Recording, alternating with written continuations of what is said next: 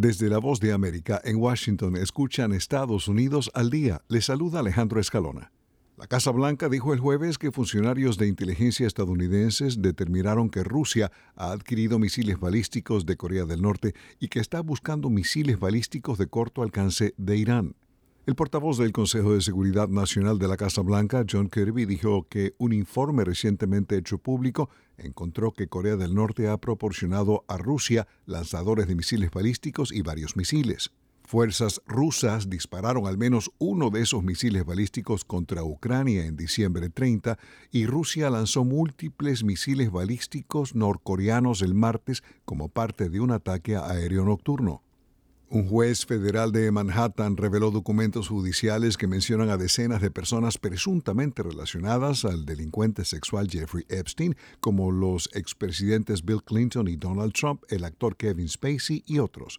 El hecho de que se les mencione en estos documentos no significa que ninguna de esas personas enfrente acusaciones o pruebas de irregularidades.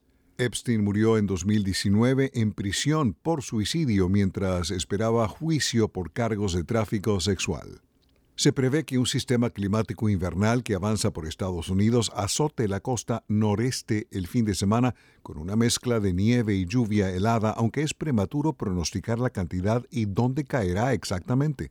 Ciudades estadounidenses acostumbradas a nevadas invernales como Boston, Washington y Filadelfia no recibieron mucha nieve el año pasado debido a la falta de aire frío. El Servicio Meteorológico Nacional publicó que la ciudad de Nueva York tiene una baja probabilidad de nieve y aguanieve sábado y domingo, pero que se prevén nevadas de consideración en áreas al oeste y norte de la ciudad.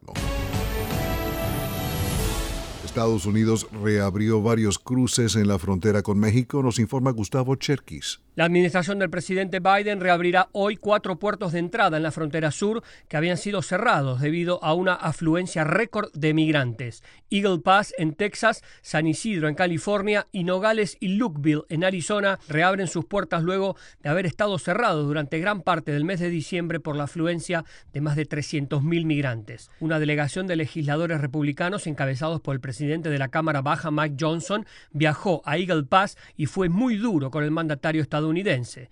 Johnson sostuvo que Estados Unidos debería restablecer la política de permanecer en México. El paquete de financiación de 106 mil millones de dólares propuesto por el presidente Biden proporcionaría ayuda a Ucrania e Israel y también la financiación de las operaciones fronterizas de Estados Unidos. Sin embargo, está estancado en el Congreso ya que los republicanos exigen políticas de inmigración más estrictas. Desde la voz de América en Washington escucharon Estados Unidos al día. Les habló Alejandro Escalona.